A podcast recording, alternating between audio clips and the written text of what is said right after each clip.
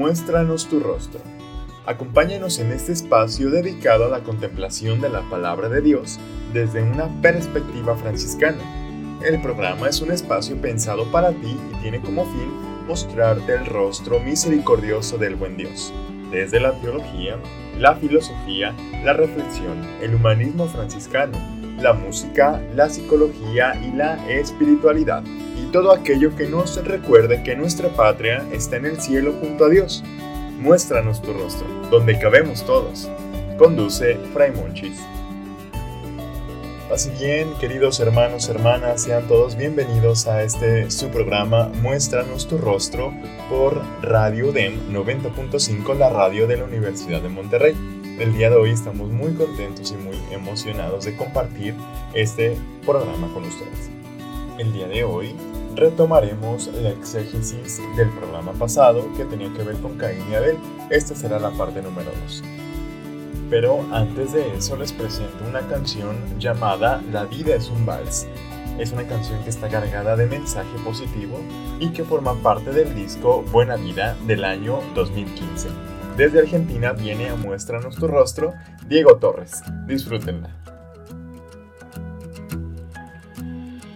A veces el miedo te hace dudar, a pocos segundos antes de saltar, no lo dudes, solo abre tus alas, siente el vuelo. A veces las metas tardan en llegar, te invade la inercia, te deja llevar, no te olvides Dale un traje nuevo a tus sueños y verás.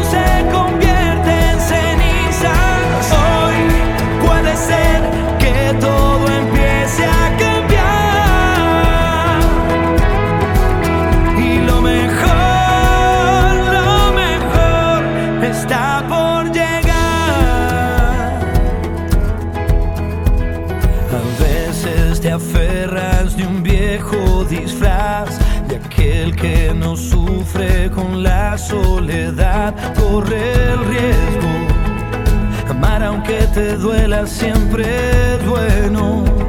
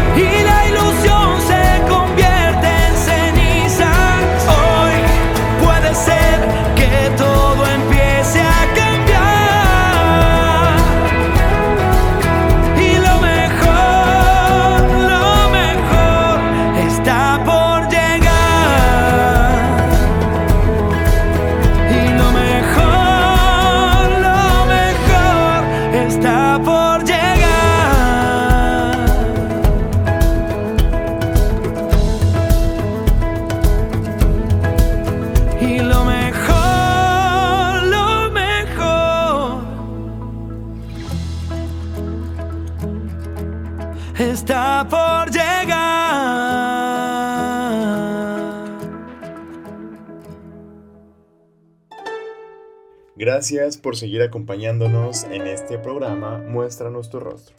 Y pues bien, continuemos ahora con la parte 2 de esta historia de Caín y Abel. Recordando un poco en el programa pasado, vimos la introducción, vimos también a los protagonistas en el versículo 1 y 2, también vimos los dos sacrificios de los hermanos en el versículo 3 al 5 y ahora retomaremos los versículos del 6 a 8 referentes al pecado de Caín. Y dice así el texto. Entonces el Señor dijo a Caín, ¿por qué estás enojado? ¿Y por qué se ha demudado tu semblante? Si haces bien, no serás aceptado, y si no haces bien, el pecado yace a la puerta y te codicia, pero tú debes dominarlo. Y Caín dijo a su hermano Abel, Vayamos al campo. Y aconteció que cuando estaban en el campo, Caín se levantó contra su hermano Abel y lo mató. Como ya se hacía notar, en la óptica de esta narración, afirmar que Dios prefería la ofrenda de Abel y no aquella de Caín equivale a afirmar que el trabajo de Abel tuvo éxito y el de Caín no. Aquí la cosa interesante es la siguiente. Caín considera esta situación desfavorable una injusticia de Yahvé. También el lector tiende casi espontáneamente a ver en esta situación una injusticia por parte de Dios. De verdad, seamos sinceros. ¿No fue esta nuestra primera impresión al leer por primera vez este texto? En realidad, todo sucede como si a través de Caín, el narrador, el autor sagrado, llevase al lector a la propia historia, y en particular a los momentos en los cuales, delante de otro, que considera privilegiado sin motivo alguno, se ha sentido mal. Se ha tenido la percepción de ser víctima de una injusticia. De ahora en adelante, el narrador no se interesa ya de Abel, concentrando toda su atención sobre Caín, después de haber llevado al lector a identificarse con él. ¿Por qué? Como ya se decía al inicio, la historia de Caín es también la nuestra. Delante de nosotros efectivamente hay siempre otro que despierta nuestro celo, nuestra envidia. Delante de nosotros siempre hay alguno del cual envidiamos, en modo más o menos inconsistente, la posición, los dones, los privilegios, etc. Todos tenemos a nuestro lado el Abel que suscita en nosotros sentimientos de envidia. Este mecanismo no es desconocido. ¿Qué sucede? Una de las ventajas de la vida fraterna es poner a la luz nuestra debilidad y nuestro pecado. Es imposible vivir en medio de los hermanos sin que su presencia despierte en nosotros nuestros defectos. En el caso nuestro, estamos presenciando que las circunstancias favorables de Abel suscitaron la envidia de Caín. La vida fraterna se presenta inmediatamente como el espejo en cierta forma irritante de nuestras imperfecciones personales. Los hermanos manifiestan nuestra pobreza. Las tempestades de agresividad, de rivalidad, de celos que, sin saberlo, desatan en nosotros es la prueba. Todo esto debe llevarnos a una cosa. Vale la pena dar a esto que no sucede o ha sucedido su interpretación. De hecho, todo aquello que nos irrita de nuestros hermanos o de la gente nos enseña algo sobre nosotros mismos. Son nuestras cicatrices personales que de nuevo sangran, nuestras debilidades que se sienten amenazadas.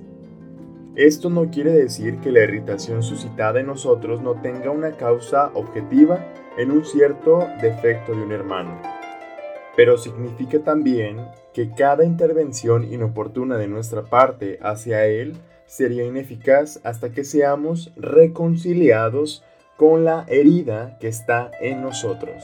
Ojo, esto es importante. Es amándose a sí mismo con misericordia que se ha experimentado de parte de Dios en el corazón de la propia miseria, de la propia crisis, que se comienza a amar a los propios hermanos, al prójimo. Continuando con nuestra historia, antes de la acción homicida de Caín encontramos en estos versículos la admonición de Dios. A través de ella, Dios busca hacer reflexionar a Caín sobre aquello que tiene intenciones de hacer y lo invita a actuar rectamente. Esto nos demuestra que Dios no ha rechazado a Caín, al contrario, busca hacerlo entrar dentro de sí. Las frases son claras. Dice el texto, ¿por qué estás enojado? ¿Y por qué se ha demudado tu semblante? Si haces bien, ¿no serás aceptado? Y si no haces bien, el pecado yace a la puerta y te codicia, pero tú debes dominarlo. Lo que nos quiere decir el texto hebreo en estos versículos es una verdad, que si a uno todo marcha bien, irá con la cabeza en alto. En cambio, si su vida, sus trabajos no prosperan, he aquí que aparece la posibilidad del pecado. ¿Por qué? Porque la posibilidad de envidiar al otro está próxima. Sabemos que la experiencia de vida nos hace ver la verdad de esta afirmación bíblica. Nuestro fracaso puede despertar en nosotros el sufrimiento hacia quien está en bien, en la paz, en la alegría.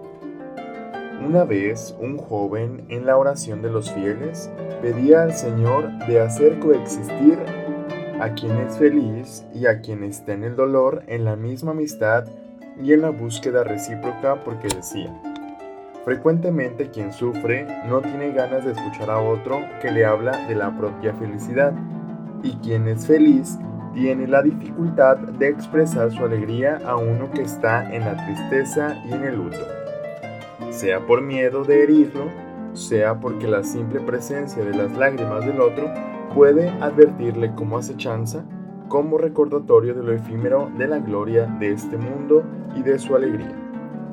Caín tiene dificultad de convivir con la alegría de su hermano, ya que él está en la derrota y en el fracaso. El Señor advierte a Caín, tú domínalo. Tú no te dejes vencer de la tentación de envidiar la alegría de tu hermano, si bien esa te hace recordar aún más tu actual situación de falla. Esto nos hace recordar lo que nuestro Padre San Francisco escribía en la admonición número 8. Dice el apóstol, nadie puede decir Señor Jesús sino en el Espíritu Santo. Primera de Corintios capítulo 12 versículo 3. Y no hay quien haga el bien, no hay ni siquiera uno. Romanos capítulo 3 versículo 12. Por consiguiente, todo el que envidia a su hermano por el bien que el Señor dice y hace en él, incurre en el pecado de blasfemia, porque envidia al mismo Altísimo, que dice y hace todo bien. Caín peca, da espacio a la envidia y la causa no se deja esperar, mata a su hermano. Si Caín no acepta la instrucción de Dios, y se deja llevar por la pasión metiendo en ejecución su plan homicida, es la primera muerte de la humanidad. Si todos los hombres son hermanos, todo homicidio es entonces un fraticidio. Aquí la cosa que hay que notar es que el delito es narrado de modo muy sobrio, pero cargado de tragedia. De hecho, en el texto hebreo falta aquello que Caín dice a su hermano. Y dijo Caín a Abel su hermano, y aconteció. En el texto en griego se puede traducir, y dijo Caín a Abel su hermano, vayamos hacia el llano. Y el texto en latín lo podremos traducir, y dijo Caín a Abel su hermano, vayamos fuera. En el texto hebreo, esta frase introductiva nos hace esperar un discurso, pero no lo tenemos. Caín no dice ni una sola palabra de su hermano. Las traducciones antiguas, como ya notábamos, han pensado colmar esta laguna. Pero el silencio da a la escena una dimensión mucho más trágica. Entonces Caín da muerte a su hermano. Con la muerte de Abel, Caín cae en pecado. La presencia radiante del hermano es insoportable para él. Solo la desaparición de la alegría de Abel cesará de obsesionarlo de la constatación de su propia dificultad, de su fracaso. Este es el drama. La cercanía de su hermano exalta el ánimo de Caín. ¿Quién es más prójimo sino un hermano de la misma sangre? ¿Qué decir al respecto nosotros, hermanados, hechos prójimos por la profesión religiosa? Hasta el momento llevamos de los versículos del 1 al 8. Falta del 9 al 16, que es el cuestionamiento y la sentencia del Señor. Pero eso lo escucharemos más adelante. Si te perdiste por alguna razón los programas anteriores, no te preocupes. También estamos en Spotify. Búscanos como The Café Podcast. Es momento ahora de hacer una pausa musical. Hace unos días escuché esta canción y de verdad que me ha gustado muchísimo, de sobremanera. Del año 2015 llega a Muéstranos tu rostro Diego Torres con la canción llamada Hoy. Disfrútenla. Hoy tú has despertado con las ganas de volar. No hacen falta alas para el vuelo levantar. Búscalo. Nada es imposible ni lejano.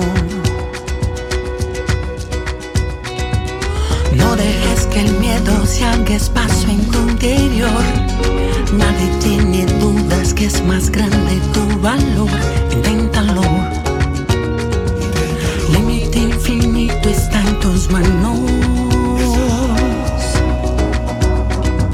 Siempre dando vueltas y más vueltas por buscar ese lugar que nos hace sentir vivos. Quiero ser, creer,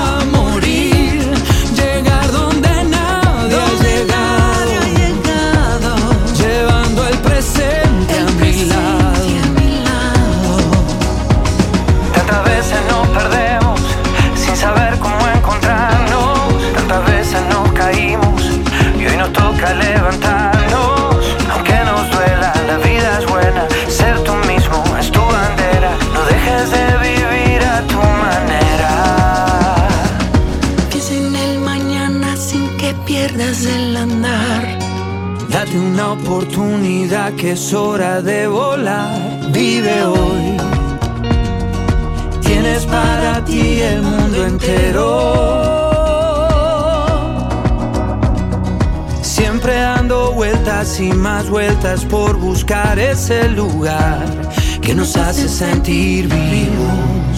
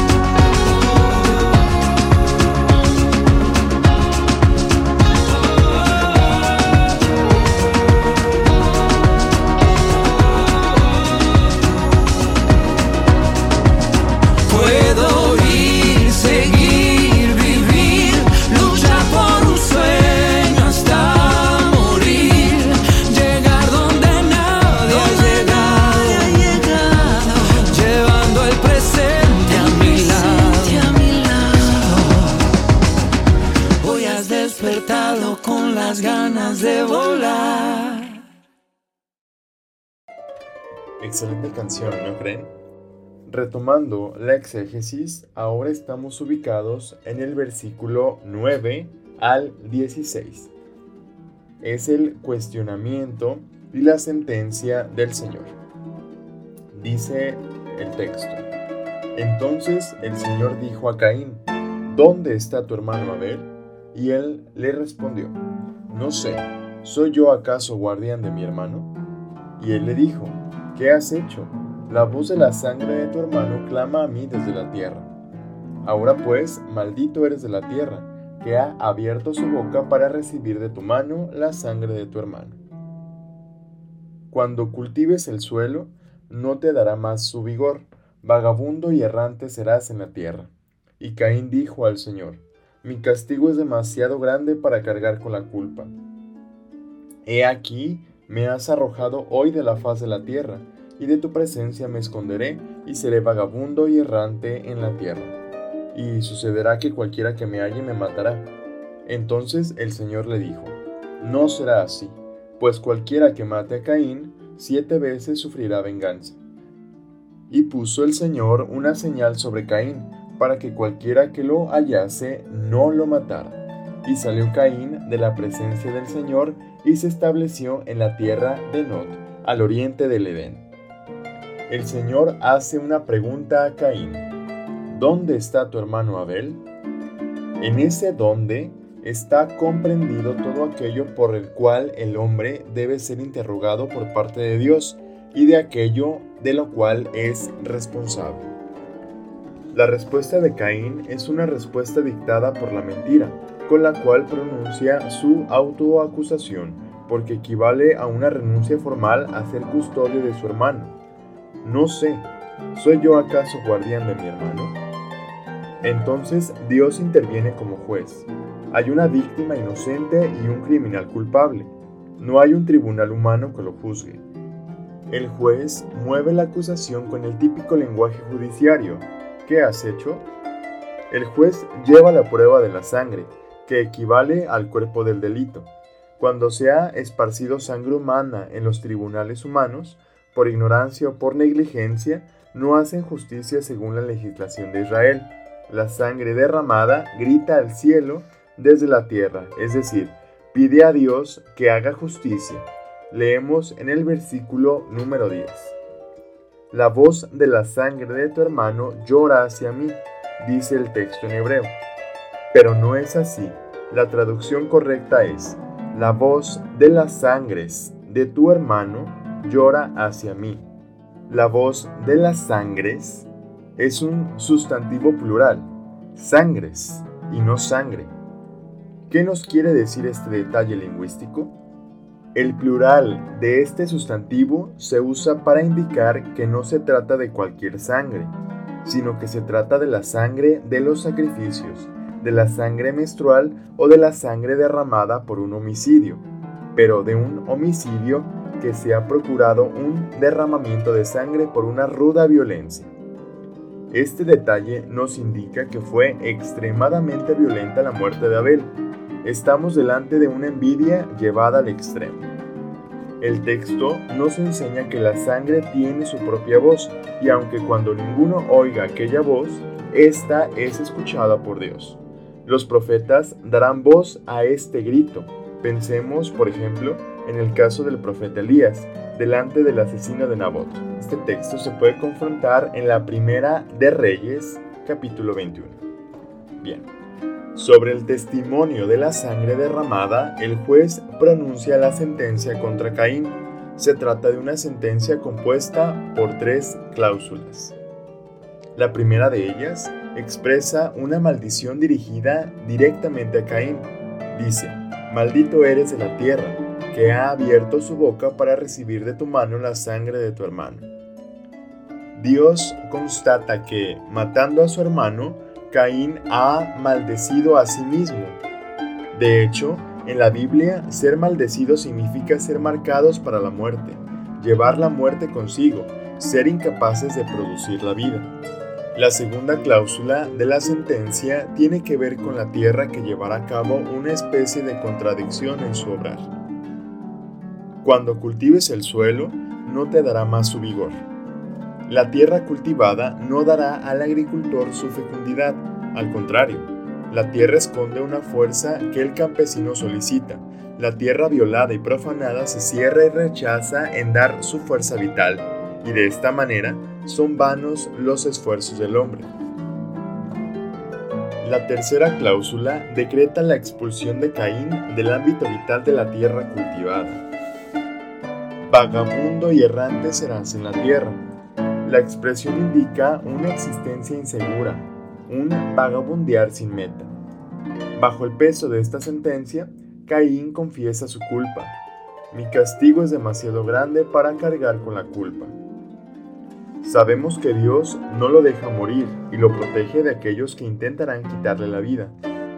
De esta manera de proceder de Dios para con Caín, termina este episodio bíblico. Como decía al principio, este texto es muy instructivo para todos nosotros. Nos recuerda el cuidado y la responsabilidad del don del hermano y del prójimo. Sabemos que nosotros no nos hemos colocado delante de nuestros hermanos con la actitud de elegir. Hemos sido elegidos, y no por los miembros de una fraternidad que no nos conocían, sino por el mismo Señor en persona, que ha elegido la fraternidad para nosotros y a su vez nos ha elegido para una fraternidad concreta. Desde ese momento debemos esperar y acelerar nuestro encuentro con Él a partir del don que nos ha dado el hermano. ¿Qué significa? Que desde ese momento en adelante mi encuentro con Él lo haré junto a este don que me ha dado. Y ese don ha sido impredecible, no pensado, gratuito e igualmente desconcertante. Más allá de lo que pudiera esperar, es un largo y paciente aprendizaje de la gratuidad del amor. Al acercarnos al Señor, Él no tardará en hacernos la gran pregunta con la cual siempre cuestiona a quien lo busca. ¿Dónde está tu hermano? ¿Dónde está tu prójimo? Daré fruto únicamente en la medida en la cual intuyo la existencia de una relación entre la inclinación que siento por Dios y la vida fraterna, la vida común. Si empiezo a intuir que estas dos realidades jamás se encuentran separadas, voy por el camino correcto. Hoy el Señor nos recuerda esta estrecha relación de estas dos realidades. ¿Dónde está tu hermano? Es la pregunta que nos cesa el Señor en dirigirnos. Y es así como llegamos al final de este programa Muestra nuestro rostro. Gracias a toda la gente que se comunicó a los números de la cabina 8183 366162. Gracias a Fray Sergio Puente y a nuestro querido amigo Asgard desde los controles en la cabina de radio UDEM 90.5. Les recuerdo que ustedes y yo tenemos una cita el próximo sábado a las 10 de la mañana. Quédense con Radio UDEM 90.5. Yo soy Fray Monchis. No le cambies. Hasta mañana.